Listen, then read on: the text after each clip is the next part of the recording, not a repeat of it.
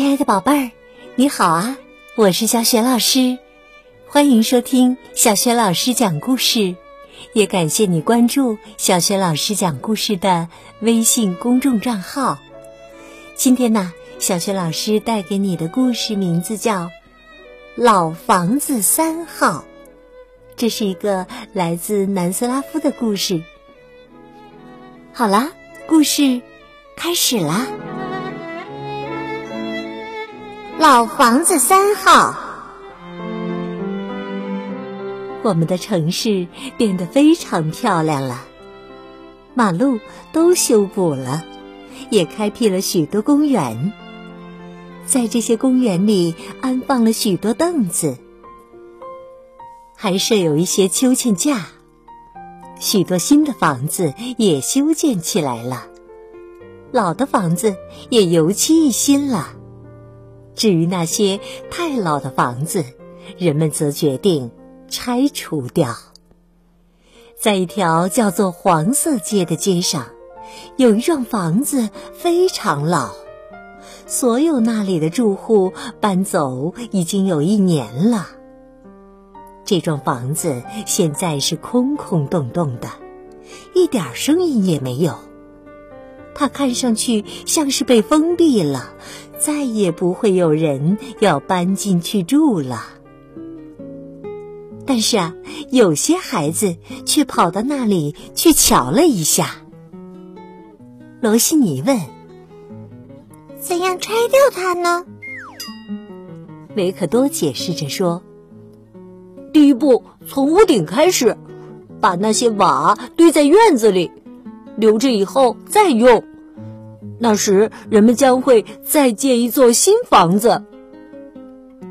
波布说：“我们进去瞧瞧，看里面有些什么东西吧。”于是，他们都涌进屋里去，涌进楼梯间去。他们跑进一些房间里，大声叫喊。他们所能听到的，只是那些空洞的房间所发出的回音。在厨房里，罗西尼发现了一只白猫，它在眨着眼睛，伸着懒腰。大家问他：“只有你住在这里吗？”他回答说：“喵。”罗西尼说：“那么你就算是我们的猫了。”这只猫啊，又喵喵的叫了几声。但是在市政厅里，领导给工人们下达了这样一个指示：到黄色街去把那里的三号老房子拆除掉。工人们坐着卡车出发了。他们穿过了五个十字路口，然后他们就向左拐。黄色街上来往的汽车不多。钻进那幢老房子的孩子们都跑到窗口边来。卡车在三号门口停下了，工人们抬起头来向这座老房子瞧了瞧，不知道怎么办才好。他们喊：“这不是要拆除的那幢房子，它里面住满了孩子呀！”于是啊，他们就离开了。他们在城里到处去找另一条黄色街和另一座三号房子，但是啊，他们什么也没有找到。在厨房里，孩子们围着那只猫坐下来，他们要做一些计划，在回到自己家里去吃早饭以前，他们都答应。午后一定要在这三号房子里集合。这座房子啊，现在已经是属于他们的了。他们将要在这里过有趣儿的生活。瞧，他们是怎样安排这幢房子的？他们呐，从自己父母家的地窖和储藏室里带来了一些旧木匣子。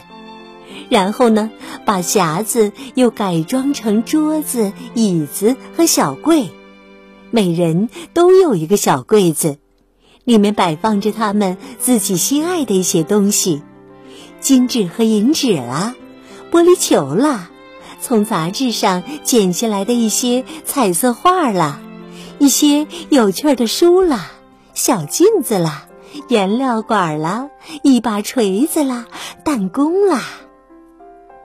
孩子们用彩色纸剪出一些擦纸用的餐巾，他们还用罐头瓶子做出一些漂亮的花瓶。他们还从家里搬来一些花盆儿，现在呀也摆在窗台上。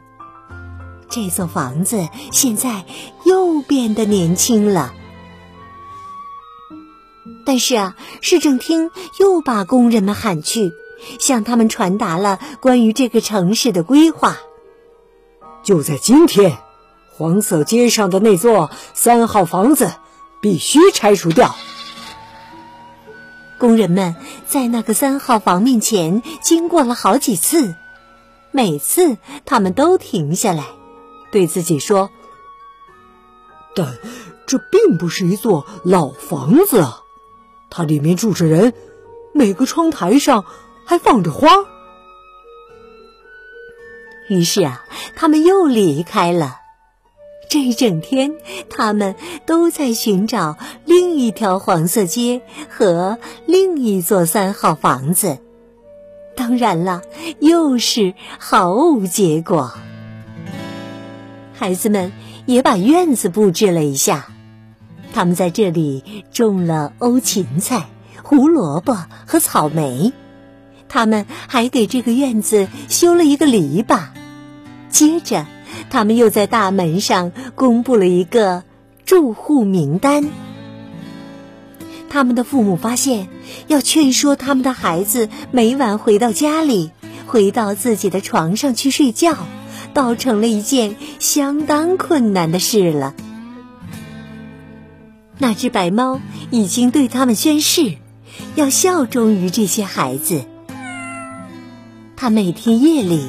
迈开那天鹅绒般柔软的步子，在这幢房子的四周巡逻着，什么人也不让进屋。有一天，气温变得冷起来了，罗西尼在炉子里生起火，给大家煮可可茶吃。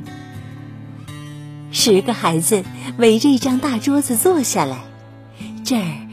确实很舒服，很温暖。载着工人的卡车又在这座房子面前停下了。孩子们跑到窗口那儿喊：“叔叔们好，叔叔们好！”工人们也回答说：“你们好啊！”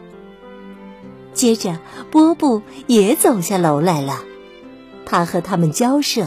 是否可以运点白沙子来，把院子里的那些小路铺上沙子？当然可以了，我们将搬运一些来。工人们表示同意，接着他们就离开了，说：“这是我们第三次被派来拆除黄色街三号的房子，不过这并不是一座老房子。”每次他都显得更年轻，他的烟囱甚至还在冒烟呢。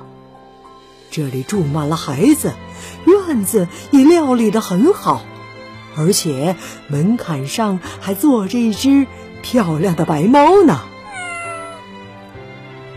他们回到市政厅来，报告说，黄色街的整条街上，只有那座三号房子最可爱了。这样啊，市长只好再研究一下那张有关要拆除的老房子的单子，把那三号房划掉。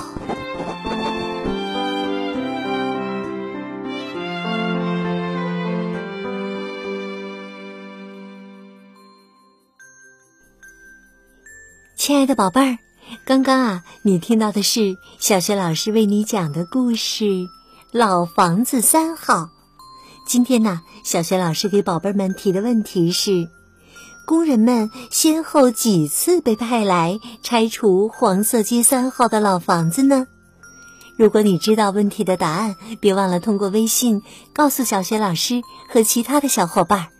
小学老师的微信公众号是“小学老师讲故事”，欢迎亲爱的宝爸宝妈来关注，宝贝儿就可以每天第一时间听到小学老师更新的故事了，还可以听到小学语文课文朗读等很多丰富实用的音频。也有我的原创文章和丰富的粉丝福利活动，我的个人微信号呢也在微信平台页面当中。喜欢我的故事文章和朗读的课文，别忘了多多转发分享哟。好啦，今天的故事就讲到这里了。晚上听故事的宝贝儿，可以和小雪老师进入到睡前小仪式当中了吗？首先呢，还是和你身边的人说一声晚安吧，再给他一个暖暖的抱抱。然后呢，躺好啦，盖好小被子，闭上小眼睛，从头到脚放松身体。好啦，祝你今晚睡得香甜，做个好梦。明天的小学老师讲故事当中，我们再见。晚安。